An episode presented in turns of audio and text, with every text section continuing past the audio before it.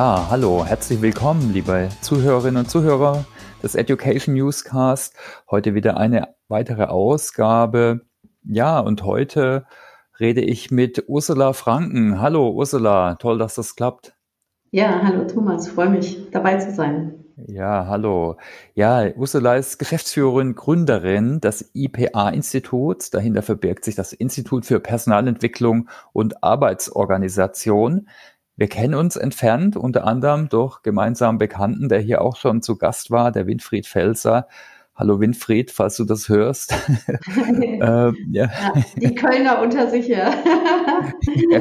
Genau, immer mal schön wieder hier jemand aus der Kölner Community dabei zu haben. Ja, äh, Ursula, vielleicht stellst du dich einfach mal kurz mal vor, wer bist du, was machst du, was war so deine Reise bis jetzt? Ja, ähm, da gibt es schon ein bisschen was zu erzählen. Mhm. Äh, meine Reise bis jetzt, also ich bin äh, von Haus aus akademisch gesehen, bin ich Erziehungswissenschaftlerin, habe da sowas wie Soziologie, Psychologie Pädagogik studiert. Natürlich insofern bin ich mit dem Thema Lernen, äh, was ja dein Thema ist, äh, bestens vertraut. Habe dann später nochmal Arbeitswissenschaft studiert, also darf mich dann sogar Diplom-Arbeitswissenschaftlerin nennen. das ist so die akademische Seite. Ich bin sehr früh nach dem Studium, nach dem ersten Studium in die Industrie gegangen, habe in der Versicherungswirtschaft im HR-Bereich gearbeitet und äh, danach bin ich tatsächlich in äh, ein Unternehmen gegangen äh, des Maschinen- und Anlagenbaus und habe da quasi bin ich äh, kalt in das Wasser von Lean Production, Lean Management äh, gesprungen. Wir haben dort seinerzeit über ähm, 2000 Menschen in teilautonome Arbeitsgruppen gebracht und äh, da habe ich quasi mein pädagogisches Wissen gut gebrauchen können, aber natürlich in einem äh, ganz anderen Umfeld. Äh, sehr, sehr spannendes Projekt, von dem ich, wenn man so will, heute noch äh, zehre hm. äh, und bin quasi, nachdem ich dort über sechs Jahre war, äh, dann weitergezogen, habe mich dann äh, selbstständig gemacht und irgendwie bin ich dann bei der Selbstständigkeit äh, Gott sei Dank hängen geblieben, weil das für mich die perfekte Art ist, äh, in Projekten zu arbeiten äh, und habe eben äh, am Anfang meiner Selbstständigkeit sehr viele Unternehmen vom Tunnelbohrmaschinen, Getriebehersteller, also wie so eine Flender, die heute all diese Windradgetriebe ja auch bauen, begleitet in dem ganzen Thema Lean Management, Lean Production und habe aber auch dann eben äh, später wieder stärker auf das ganze Thema Talent Management, Begleitung von Führungskräften, Begleitung von Ausgründungen begleitet und äh, habe inter, international sehr viele Leadership-Ausbildungen gemacht. Also bin da durch die äh, mehrere Jahre durch die Welt gezogen, in Europa, in den EMEA-Countries,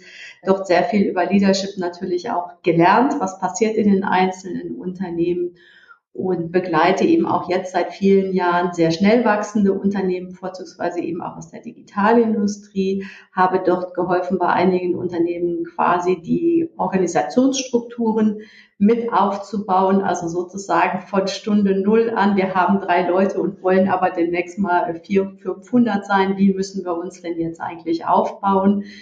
Ähm, und habe da eben von der Organisationsentwicklung über Personalentwicklung alles Mögliche äh, mit aufgebaut und habe das große Glück, dass ich eben äh, aus meiner Vergangenheit sozusagen ein breites Feld habe und bin eben auch heute von Pharmaindustrie, Banken, Maschinenbau, Digitalindustrie überall in Deutschland, in Europa unterwegs und tue das nach wie vor mit großer Begeisterung. Ja, super spannend. Also eine ganz viele Punkte, über die wir reden können. Äh, wir haben uns heute mal so als äh, grobes Thema gesetzt, ne? Führung, Transformation, Lernen in schnell wachsenden Unternehmen. Hast du schon angesprochen. Das ist also eins von den Feldern, wo du tätig bist. Vielleicht gucken wir da mal drauf, oder? Was ist denn für dich ein schnell wachsendes Unternehmen? Vielleicht auch, warum, wie bist du dazu gekommen? So zwei Fragen am Anfang mal. Ja, ähm, also schnell, schnell wachsende Unternehmen oder die Unternehmen, wie man so sagt, im Hypergrowth, das sind natürlich die Unternehmen, die überproportional schnell wachsen. Also wir, wir sagen dann auch immer so, äh, das ist eigentlich so Wachsen im Ausnahmezustand. Das Unternehmen, die Prozesse, die Expansion ist eben überproportional schnell und das hat natürlich gewisse Folgen, äh, nämlich dass eben äh, man fast überall einen Mangel hat, einen Mangel an Ressourcen, weil eben ähm, ja der Markt schneller ist als quasi das Unternehmenswachstum. Und das ist natürlich, wie man sich schnell vorstellen kann, eben für Führungskräfte eine besonders herausfordernde Organis äh, Aufgabe natürlich. Wie bist du da dazu gekommen? Einfach aus Interesse. Ist natürlich spannend mal, ne? weil Wachstum bedeutet ja immer Neues, ne? ist eher konstruktiv, ja. wie vielleicht, wenn man, wenn Firmen schrumpfen müssen. Ne? Ja, also ich sag mal, äh, wie bin ich dazu gekommen? Da muss man ehrlicherweise sagen, äh, die Kunden sind zu uns gekommen okay. Äh, und, haben, und haben gesagt, Mensch, ihr habt doch Ahnung von Organisationsentwicklung, ihr wisst doch, ne, wie, wie man Menschen und Organisationen aufbaut, könnt ihr uns da nicht helfen? Äh, und insofern äh, war das ja eher in dem Falle so etwas äh, umgekehrt. Und dazu ist es natürlich gut zu wissen, also wenn man solche Unternehmen begleitet, zu wissen, wie läuft das denn im Normalzustand? Mhm. Und da stellt man natürlich sehr schnell fest, dass diese Unternehmen im Hypergrowth tatsächlich andere Herausforderungen haben als normal wachsende Unternehmen. Oder ich habe ja eben auch erzählt, ich komme aus dem Lean Production raus, wo wir ja auch oft gerade so in den, in den 90er Jahren eher über äh, Personalabbau oder überhaupt über Downsizing gesprochen. Und das sind einfach völlig andere Geschäftsmodelle, wenn du, wenn du so willst. Mhm. Äh, und deswegen muss man dann auch, wenn man solche Unternehmen begleitet, natürlich ein anderes Handwerkszeug mitbringen. Du hast ja schon eine Herausforderung äh, genannt, Ressourcenknappheit. Äh, dafür können wir gerade mal drauf gucken, speziell mit dem Blick auf Führungskräfte. Mhm. Wo siehst du denn da so die, die Herausforderungen? Ja, du hast natürlich in diesen Unternehmen einmal extrem ambitionierte Ziele. Also das heißt, äh, wenn du heute diese Unternehmen dir anschaust, die die werden in Deutschland zum Beispiel gegründet, haben aber dann direkt den europäischen Markt im Blick. Oder wenn du dir heute so ein Unternehmen wie BioNTech anguckst, äh, wir alle wissen gerade, äh, was es bedeutet, Impfstoff äh, zu bekommen oder nicht. Das heißt, ähm, du hast extrem ambitionierte Ziele, du hast extrem hohen Performance-Druck und auf der anderen Seite äh, musst du ja Mitarbeiter an den Start bringen. Du musst rekrutieren. Du musst überhaupt Leute finden, die dieser Anforderungen gerecht werden. Du hast auf der anderen Seite musst du Prozesse etablieren in Überschallgeschwindigkeit. Du musst äh, trotzdem Qualität liefern. Du musst trotzdem, äh, wenn du äh, musst Compliance-Regeln einhalten. Also wenn du jetzt in einem Impfstoff unterwegs bist beispielsweise, äh, dann produzierst du den ja nicht irgendwie, sondern du produzierst den nach wie vor nach internationalen Standards. Also egal, ob du ne, zu einer Lilium gehst oder was auch immer. Ähm, also du musst einerseits die Prozesse beherrschen und gleichzeitig hast du aber einen Mangel an allem Möglichen. Und das ist natürlich für alle, die in solchen Unternehmen arbeiten, eine, sehr, sehr große Herausforderung. Und Führungskräfte, die ja häufig auch noch nicht dieses Unternehmen schon seit 20 Jahren führen, weil es das Unternehmen vielleicht erst seit drei Jahren gibt, mhm. stehen natürlich vor der gleichen Unsicherheit wie Mitarbeiter. Und das ist ein wesentlicher Unterschied zu eben Unternehmen, die schon sehr lange am Markt sind. Okay, also ich meine, das korreliert natürlich sicher auch mit den HR-Herausforderungen. Also ich kenne es ohne Witz ja. noch von der SAP. Wir wachsen jetzt nicht mehr ganz so stark, aber als ich ja. angefangen habe, es war 98, da hatten wir zum Beispiel jeden Monat hunderte von Leuten in den Onboarding-Veranstaltungen, also Getting Started. Da war natürlich Recruiting, war ein, war ein Riesenthema. Ich, ich sag mal, bisschen platt, da wurde alles rekrutiert, was SAP buchstabieren konnte, auch Lehrer und mhm. Physiker. Ey, ich mache Spaß, also ich meine, da wurde schon drauf geschaut, aber äh, das war schon eine große Herausforderung. Also siehst du da noch andere, äh, jetzt gerade äh, HR-mäßig, also also das, das Rekrutieren ist ein, natürlich ein, ein, großes, ein großes Thema. Äh, und dann genau das, was du jetzt gerade angesprochen hast. Äh, du hast natürlich je nachdem, äh, zum Beispiel nehmen wir an, das war bei euch auch so, hat SAP eine große Strahlkraft. Also das gibt es eben jetzt auch bei einigen Unternehmen, die haben natürlich vom, vom Namen her eine große Strahlkraft. Da bewirbt sich eben auch jeder. Mhm. Und du musst dennoch irgendeine Art von ja sinnvollem Auswahlmechanismus äh, betreiben. Also das heißt, da geht man neue Wege des Recruitings. Also man legt auch hier das Recruiting viel stärker in die Linie. Man beteiligt äh, viel stärker die Operative an der Auswahl. Das wiederum aber bedeutet, dass da, wo die Leute eigentlich, äh, ich sag mal ja, arbeiten, äh, sollen Prozesse definieren sollen, sind sie eben jetzt auch noch mit dem Recruiting beschäftigt. Das kommt eben nochmal obendrauf.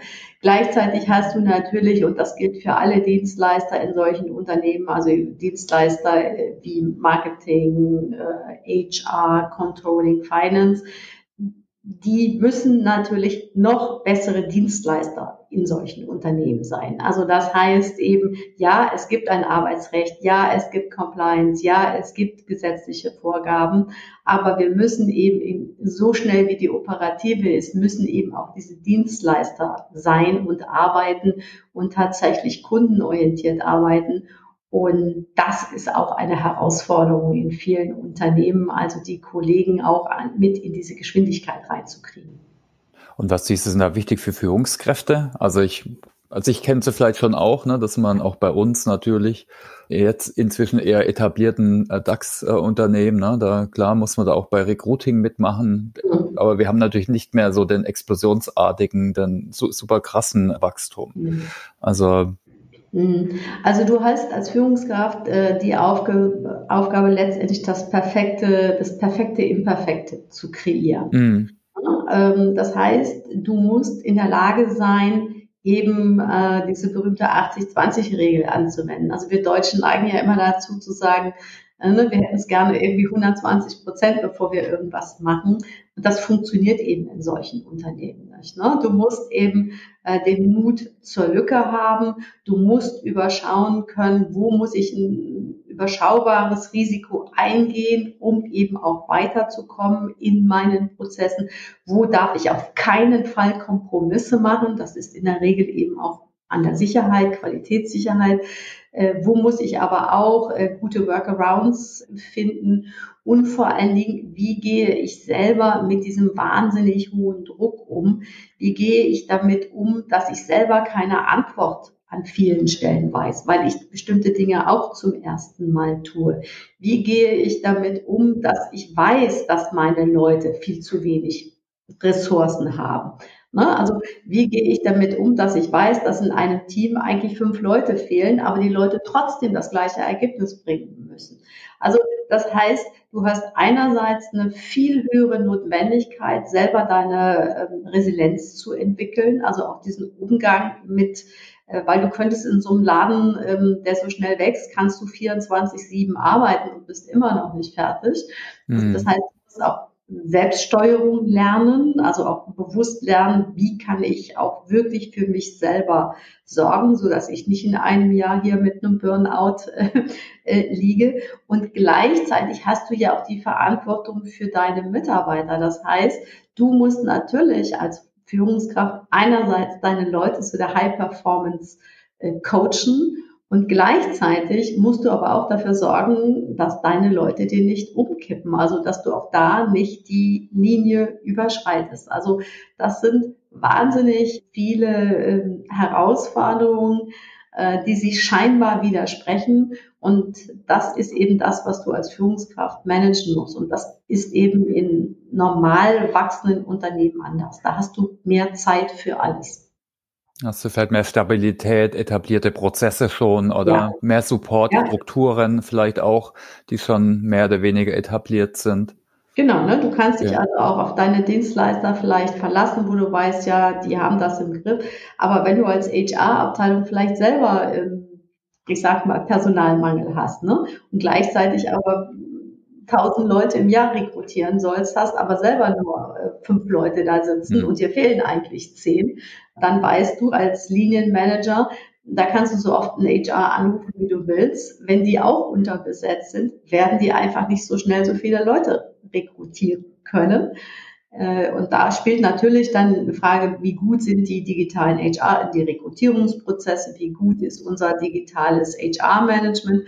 Aber wenn du eine Firma aufbaust, hast du da ja in der Regel auch noch nicht einen Standard, wo du sagst, ne, den haben wir jetzt schon immer und da weiß jeder, was er zu tun hat. Also was ich ab und zu gelesen habe, da würde ich ganz gern mal kurz äh, äh drauf gucken, ist, dass er manchmal auch dann ja was Dysfunktionales entstehen kann, aus so einem starken Druck vielleicht oder auch eben Fokus auf eine starke Gründerpersönlichkeit. Ne? Das sind ja so die sogenannten toxischen Kulturen. Mhm. Ich finde den amerikanischen Ausdruck des Brilliant Turks eigentlich ganz gut. Ne? Mhm. Das sind ja die Entwickler, die vielleicht so, so schlau und schnell sind wie 50 andere oder so, mhm. aber wertemäßig andere ganz schlecht behandeln, was dann eben wieder in eine eher toxische Kultur äh, funktioniert, auch wenn das Produkt gut ist, dann doch nicht nachhaltig ist. Also obwohl sowas gibt es eigentlich auch in traditionellen Unternehmen, oder? Ich würde ja. jetzt gar nicht mal sagen, das hat jetzt einfach voll was mit so Hypergrowth-Unternehmen zu tun, mhm. vielleicht nur, weil der Druck da größer ist, oder was meinst du? Ja, also, also ich habe jetzt neulich auch wieder einen Artikel, also blog, ich, ich blogge ja selber, äh, mhm. da habe ich auch wieder einen Artikel zum Thema ähm, toxische Führungskräfte geschrieben. Ich würde da recht geben, äh, die gibt es überall. Aber was natürlich häufig bei den ähm, sehr schnell wachsenden Unternehmen, sehr, sehr erfolgreichen Unternehmen, ähm, das sehen wir ja auch so ein bisschen, wenn wir auf Elon Musk gucken und äh, anderen, diese schillernden Unternehmerfiguren. Und ich glaube tatsächlich, wird die Energie dieser Gründer, dieser Gurus tatsächlich nicht unterschätzen. Äh, also verrückte Dinge tun, braucht vielleicht tatsächlich auch manchmal den, den, den wirklichen äh, verrückten äh, Gründer. Wichtig, also das heißt, diese, diese Vision mit Haut und Haaren zu leben, zu verfolgen, wirklich diese Menschen, die, die vielleicht sogar ein Stück weit besessen sind äh, von dieser Idee, die sind natürlich ehrgeizig. Die, die haben natürlich wirklich ein Thema, was, was sie wirklich vorantreibt. Und ähm, ich glaube, das ist eine wahnsinnig große Kraft. Dadurch entsteht äh, sehr, sehr viel äh, Neues. Aber natürlich, und das ist der Punkt, äh, wo es dann eben toxisch wird, ist, wenn diese Menschen dann irgendwann mal die Bodenhaftung verlieren, indem sie eben keine gute Feedback-Kultur installiert haben, indem sie eben selber nicht in die Selbstreflexion gehen, indem, indem sie eben wirklich tatsächlich sich sozusagen äh, nicht mehr von außen reflektieren, dann kann das natürlich äh, in, die, in die völlig falsche Richtung gehen. Aber ich glaube, das ist kein Massenphänomen. Ne? Das gibt es natürlich mm. mal immer. Und da muss man sicherlich auch schauen, wo kippt das. Aber da sind ja auch zum Beispiel teilweise heute äh, Venture Capitalists, die da drauf gucken und sagen, okay, hier müssen wir jemanden äh, an die Seite stellen. Also das heißt, äh, überall da, wo du äh, finanziert bist, gucken inzwischen auch heute eben andere mit auf Unternehmenskultur und auf gute Teams. Und da kann das eben auch mal sein, dass man hier jemanden an die Seite stellt, äh, weil man merkt, dass, dass äh, ja, du als Gründer da vielleicht äh, in anderen Themen deine Fähigkeiten hast und vielleicht nicht so gut im People Management bist. Stimmt, da gibt's es, denke ich, ganz äh, äh, bekannte Beispiele, ne? also wie ja. Work, wie Work fällt man nur zum Beispiel ein ja. oder auch Netflix, äh, die das Thema sogar direkt ansprechen mit ihrer No Jerks Policy, äh, auch ganz interessant. Okay, ja, ähm, hast du da vielleicht noch weitere Punkte? Du hast so also wie man sowas jetzt angehen kann, damit das eben sich auch positiv entwickelt. Selbstreflexion anregen der Führungskräfte war jetzt so ein mhm. Punkt, den du in den Raum geworfen hast. Mhm. Äh, was hast du denn da an weiteren Tipps oder an Anregungen? Naja, also du hast natürlich einerseits tatsächlich äh, die Herausforderung, einmal überhaupt Führung zu etablieren. Also mhm. das heißt, wenn du eine Gründung, ne, hast vielleicht ein Gründer, zwei Gründer und spätestens, wenn eine Unternehmung so Richtung 40, äh, 50 Mitarbeiter geht, brauchst du irgendeine Art von Unternehmensorganisation. Und ähm, da ist eben häufig auch ein Fehler der, ähm, der Gründer, ne, dass man sagt, okay, das machen dann irgendwie die Leute, die, die Männer und Frauen der ersten Stunde, die benennen wir dann eben als Führungskräfte. Ähm, wie gesagt, das kann richtig sein. Das kann aber auch sein, dass man sagt, okay, äh, haben die denn wirklich die Leadership Qualitäten? Sind es wirklich gute Leadership Persons? Äh, und da kann das eben durchaus sein, dass man sagt, nee, sind sie eben nicht, sondern das sind gute Fachexperten, die soll es bitte auch bleiben. Aber das Thema Leadership ist doch etwas komplexer. Also das heißt, so eine Organisationsentwicklung nicht dem Zufall überlassen, äh, sondern sich wirklich zu überlegen, äh, wie sieht die Organisation heute aus, morgen aus. Also da reden wir dann eben ja auch über agile Organisationsmodelle, ähm, aber trotzdem muss ich heute schon an Dinge denken, äh, die ich übermorgen machen will. Und da passiert eben auch häufig etwas, da wird dann gesagt, ja, dann, der ist zwar nicht so richtig der perfekte Kandidat, aber wir nehmen den erstmal.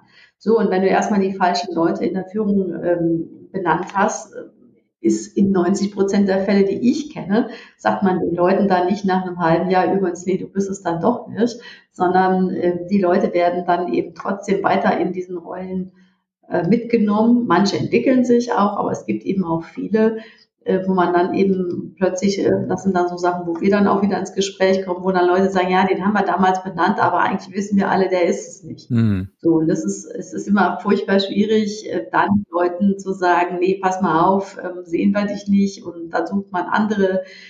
Also das heißt, Organisationen, die so schnell wachsen, ähm, sollten tatsächlich eine gute Organisationsentwicklung regelmäßig machen, zu gucken, wo stehen wir, welche Strukturen haben wir und äh, wirklich crucial, also äh, wirklich entscheidend ist halt wirklich von Anfang an die richtigen Leute für die richtigen Aufgaben zu benennen. Und das ist nicht banal. Also das ist wirklich nicht banal.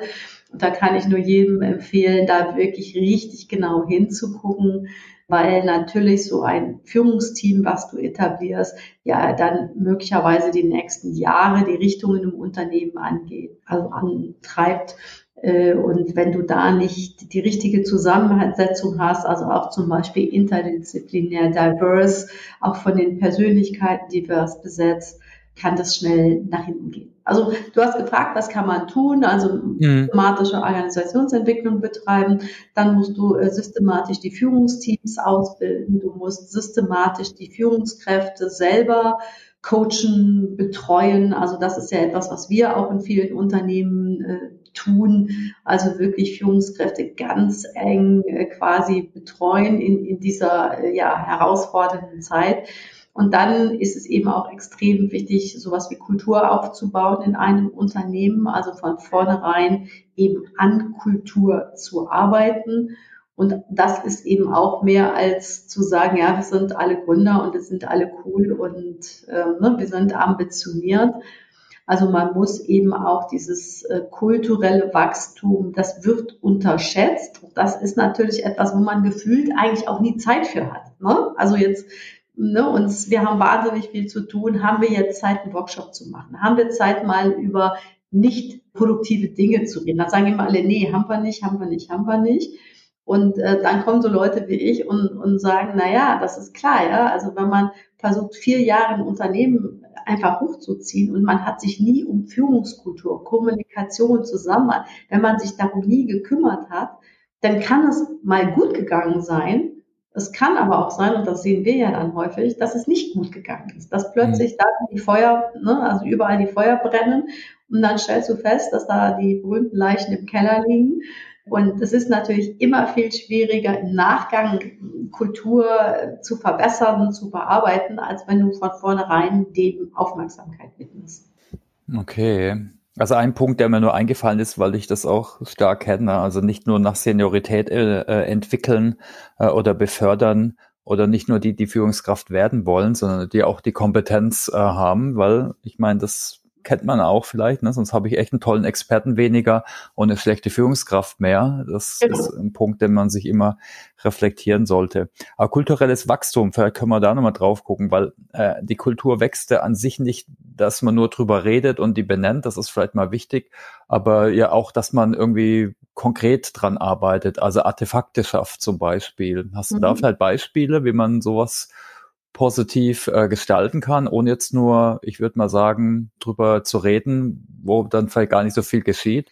Ja, du hast natürlich, ähm, also auf mehreren Ebenen entwickelt man solche Dinge. Ne? Du hast natürlich das einmal ganz klar über ähm, die klassischen Themen wie Vision und Mission. Mhm. Äh, ganz wichtig ist natürlich eben auch zu sagen, was für eine Art von Leadership Principles haben wir denn, also wie wollen wir denn führen?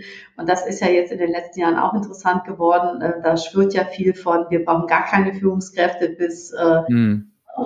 wie auch immer. Also auch das kann, kann man ja auch durchaus diskutieren und sagen, so, wenn wir denn über Führungskräfte reden, wie soll, wie soll das denn sein?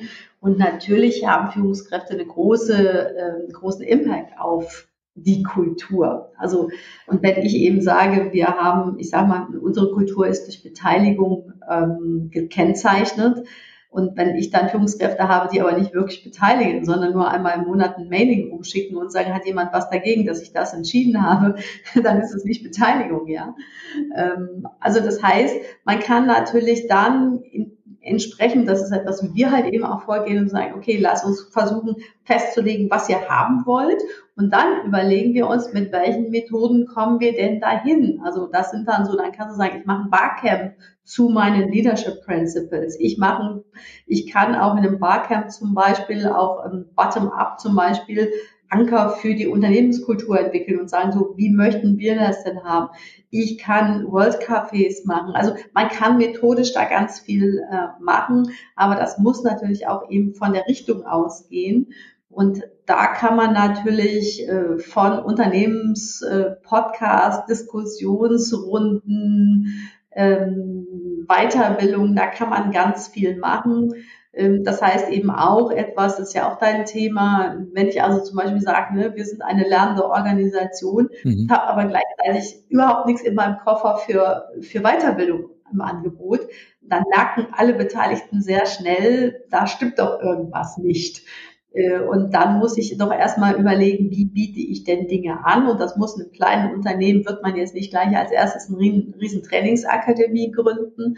Äh, wir haben aber auch schon in kleinen Unternehmen äh, so eigene Firmenakademien gegründet, wo dann zum Beispiel eigene Mitarbeiter als ähm, Referenten also zum Beispiel, wenn ich Social Media Experte bin, habe ich dann einen Kurs gehalten, zwei Stunden, wo sich dann freitags mittags meine Kollegen informieren konnten. Der nächste, der ist meinetwegen ein Recruiting-Spezialist, der macht dann mal was zum Thema, wie führe ich coole Bewerbungsgespräche.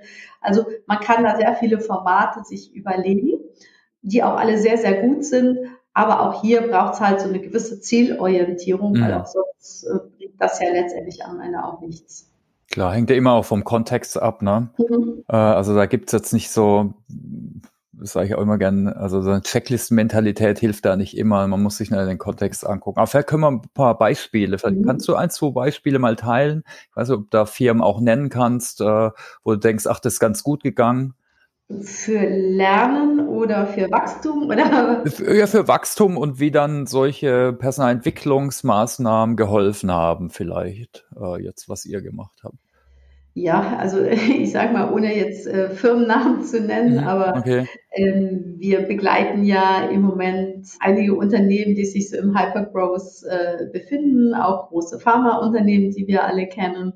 Und da haben wir zum Beispiel auch so eine Lernoffensive Führen bei Pionieren gestartet, wo eben genau alle Führungskräfte äh, in eine solche, ja, ich sag mal, modulartige Weiterbildung oder Qualifizierung mit uns gehen. Dort haben wir eben sehr, sehr individuelle Learn Nuggets zusammengestellt. Wir haben Einzelcoachings, wir machen sehr viele Peer-Retros, also eben auch Formate, wo Führungskräfte voneinander und miteinander lernen. Da bin ich ein großer Überzeugungstäter von, weil nicht wir die Einzigen sind, die irgendwie Wissen über dieses Thema haben, sondern äh, die Kollegen haben natürlich auch ein großes Wissen. Das gemeinsame Reflektieren von Fallbeispielen, also wie bist du mit der schwierigen Situation umgegangen? Wie bist du mit jemandem umgegangen, der die Performance nicht so auf die Straße äh, kriegt? Wie gehst du mit dem Druck um? Was hast du ausprobiert? Was können wir nochmal gemeinsam ausprobieren? Also das äh, sind alles äh, super Formate, die wir auch zum Teil dann eben auch moderieren oder eben durch Coaching-Techniken ergänzen. Das ist äh, super. Und vor allem, was wir jetzt eben in diesen ähm, ja, in diesen Programmen führen für Pioniere oder, oder eben auch für Unternehmen im Hypergrowth gemerkt haben, dass die enge Taktung, also die enge Begleitung äh, der Menschen über zum Beispiel, wie wir das jetzt tun, zum Teil von sechs bis neun Monaten, also wo wir fast wöchentlich einer von unseren Beratern, Coaches Kontakt mit den äh, Kollegen hat, weil wie gesagt im Hypergrowth können wir nicht sagen, wir machen irgendwie alle drei Monate mal irgendwie äh, Coaching, sondern äh, jede Woche brauchen die eigentlich irgendwas. Und diese nahe Taktung, diese enge Taktung, die wir eben auch komplett digital machen, das ist das Tolle eben, können wir eben auch halbe Stunden Sessions machen, ja, also digitales Coaching, halbe Stunde Sessions, äh, wo wirklich, also wir sind angetreten mit dem Ziel, wir helfen den Leuten ganz konkret ihren Alltag zu bewältigen. Also wir machen kein Training, Coaching auf Halde, sondern wirklich das, was heute brennt, versuchen wir heute mit euch zu lösen. Das stellt natürlich auch hohe Anforderungen an uns und unsere Berater. Ähm, wir wachsen also und lernen natürlich auch mit den, mit den Kollegen. Wir nutzen dazu Miro-Boards, wir nutzen ähm, dazu gemeinsames äh, Brainstorming, Peer-Methoden, äh, Design Thinking, Fallarbeit, also all das nutzen wir mhm. und wir kriegen da, ähm, wenn ich sagen darf, wirklich großartiges äh, Feedback, weil wir eben helfen, den Alltag der Leute im Hier und Jetzt zu lösen und da, das bedeutet natürlich eben auch für uns eine ganz andere Nähe am Kunden. Und durch das digitale Format können wir das aber gut herstellen. Ja, ich denke, das Coaching einfach eine. nee, nee, aber was ich rausgehört habe, ne, ja. verschiedene Formate wie so äh, Retrospektiven, Coaching, also auch großer Fan, hatten wir auch schon ein paar Mal im Podcast. Ne, auch da gibt es so weitere Entwicklungen. Du hast gesagt, ihr virtualisiert das, da gibt es auch schon mhm. Ich denke, für, für, für die Zwecke ist vielleicht so ein virtuelles vielleicht echt ganz gut. Also es gibt ja auch so Chatbot-basiertes Coaching schon, ne? aber ich denke, da ist so eine, was Individuelles ganz hilfreich, dass man den Leuten konkret mit ihren Problemen einfach hilft. Also Coaching, also ich kenne da kein besseres Verfahren, immer noch nicht, äh, was konkreter und personalisierter ist. Äh, ja.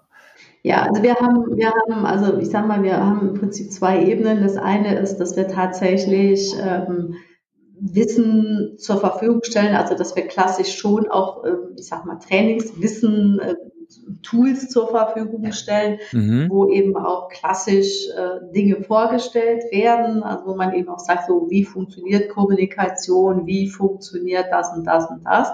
Ähm, also dass man schon auch einen gewissen Hintergrund und Background gibt. Also wir arbeiten dann zum Beispiel auch mit Managern daran, ihr eigenes Manager-Manifesto zu erarbeiten, also dass Manager auch lernen, sich selbst Ziele zu setzen in Sachen Führung, dass sie diese auch gezielt mit ihren Mitarbeitern besprechen. Also das heißt, wir regen eben auch an, dass sie wiederum mit ihren Teams arbeiten äh, und stellen dafür eben auch Tools zur Verfügung, die dann schon eher auch in dem Sinne standardisiert sind, also zu sagen, hier bitte so ein Manager-Manifesto, das macht hier für alle Sinn und wir möchten gerne, dass jeder das erarbeitet.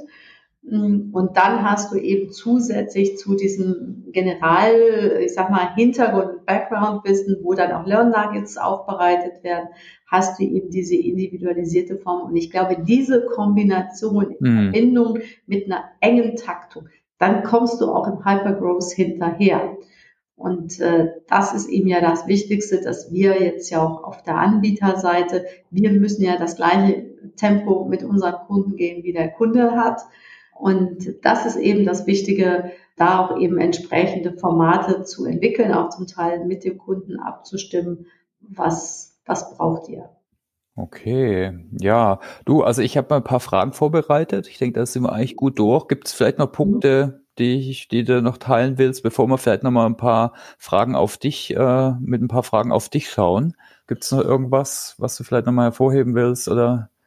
Ja, ich, also vielleicht nochmal, ich, ich glaube, es ist sicherlich rübergekommen, aber ich glaube, was eben äh, sehr wichtig ist, mhm. ähm, dass in, in diesem Hypergrowth ist unglaublich, also äh, wir haben bei uns im, im IPA-Magazin, hat die Michaela Kammerbauer eine ähm, Kollegin auch mal gesagt, äh, eigentlich muss ich, müssen die Führungskräfte sich selbst auch skalieren, also nicht nur die Produkte. Und ich glaube, dass da steckt äh, sehr viel Wahrheit äh, hinter. Also man muss eben selber sehr schnell lernen, man muss hohe Fähigkeit haben, mit Unsicherheit umzugehen.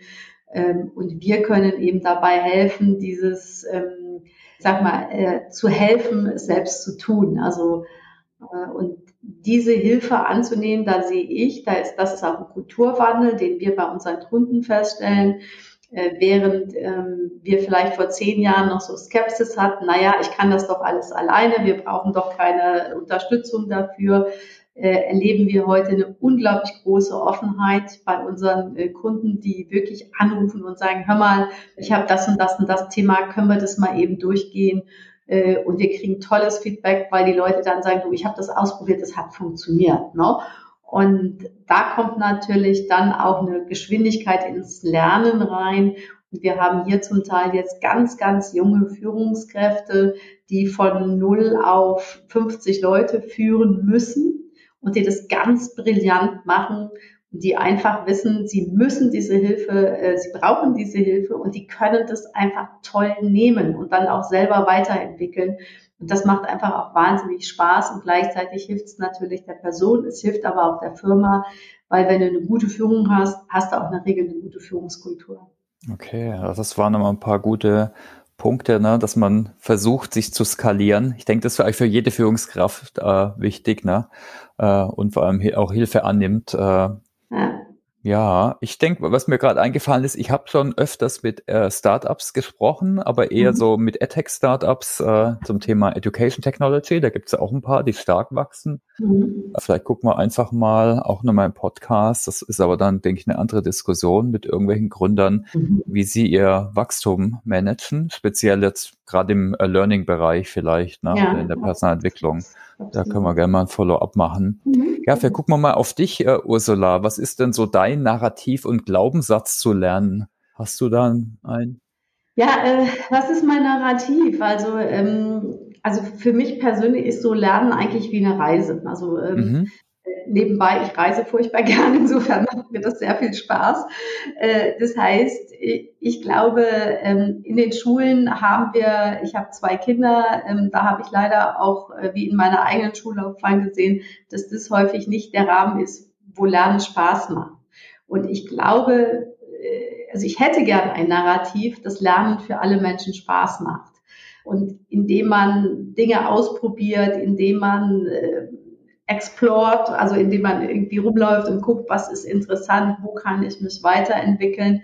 Und da finde ich, sind wir in Deutschland dadurch, dass wir auch so zertifikatsgetrieben sind, häufig nicht offen genug. Also die Leute, ich erlebe das manchmal, wenn ich mit Professoren rede, die sagen, na ja, also ich habe hier Studenten sitzen, wenn ich eine Diskussion ähm, anfangen will, dann fragen die erst, ob es dafür Punkte gibt. Und wenn es keine Punkte dafür gibt, diskutieren die nicht mit. Also da kriege ich richtig Angst und denke immer, oh Gott, ne, wie furchtbar ist das? Weil natürlich auch in der Diskussion man ständig lernt. Also das ist für mich das, das eine Narrativ. Also Lernen muss Spaß machen und vor allen Dingen, ähm, ich habe dir erzählt, ich, ich bin von Haus aus Erziehungswissenschaftlerin, habe natürlich mal im ersten Studium mich auch mit so Leuten wie äh, Maria Montessori beschäftigt, ähm, die ja eben äh, wirklich auch diesen Ansatz des, des, des Selbstlernens, des explorativen Lernens hat. Also all die Dinge, die wir ja jetzt auch in der Wirtschaft äh, wiederfinden, die habe ich ehrlicherweise schon mein ganzes Leben lang eigentlich immer auch versucht, in, in meiner Arbeit ähm, äh, mit reinzubringen. Also dieses berühmte äh, Menschen müssen Baumeister ihrer selbst sein. Das halte ich für extrem wichtig. Und Lernen ist eben ein Weg dahin, wie ich an mir selber wachsen kann, wie ich selber wachsen kann. Und ja, das begeistert mich auch heute immer wieder, wenn ich sehe, wie Menschen wachsen, wie sie sich entwickeln. Und wenn ich da so einen ganz kleinen Beitrag äh, mitgeleistet habe, freue ich mich umso mehr. Also Lernen macht Spaß, Lernen ist Explorieren, Lernen ist Wachstum. Ja. Mhm. Eine Reise. Eine Reise. Eine Reise, okay, genau. Ja. Und wie lernst du denn gut? Also hast du so Lernhacks? Ist es bei jedem ein bisschen anders, weil jeder tickt ein bisschen anders? Ach, ich mache eigentlich alles. Also ich, okay. bin, ich, bin, also ich, bin, ich bin ein Lernjunkie. Also ich stelle morgens als erstes irgendwie ähm, die Podcasts an. Ich lese irre viel Bücher. Ich bin auf LinkedIn. Ich lese Blogs. Ich äh, schreibe Blogs. Ich, wenn ich mal ein Thema äh, finde, äh, abends auf dem Sofa, dann google ich sofort. Dann suche ich alles, was es äh, dazu ähm, gibt. Also ich, ich höre gerne.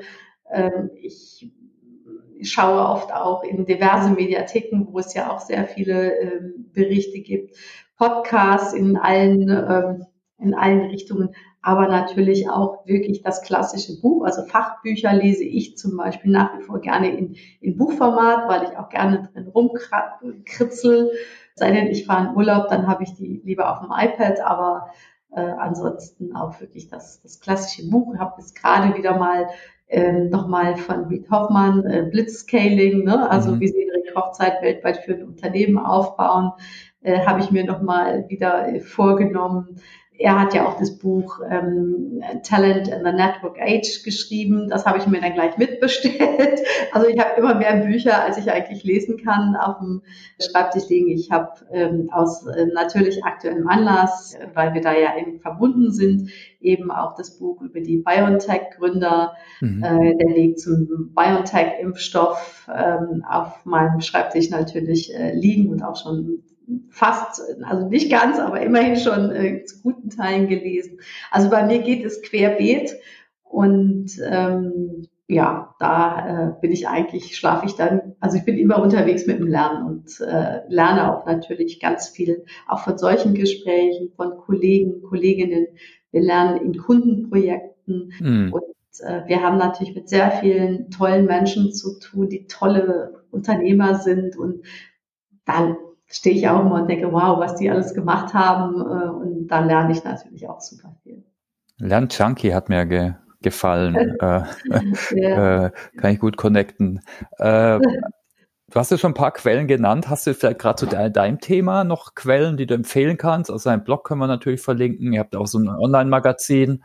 Ja, also wir haben, genau, wir haben diesen digitalpeoplemanagement.de, das ist der Blog, hm. äh, wo wir regelmäßig eben zu den Themen äh, Leadership, äh, People Management äh, Sachen schreiben.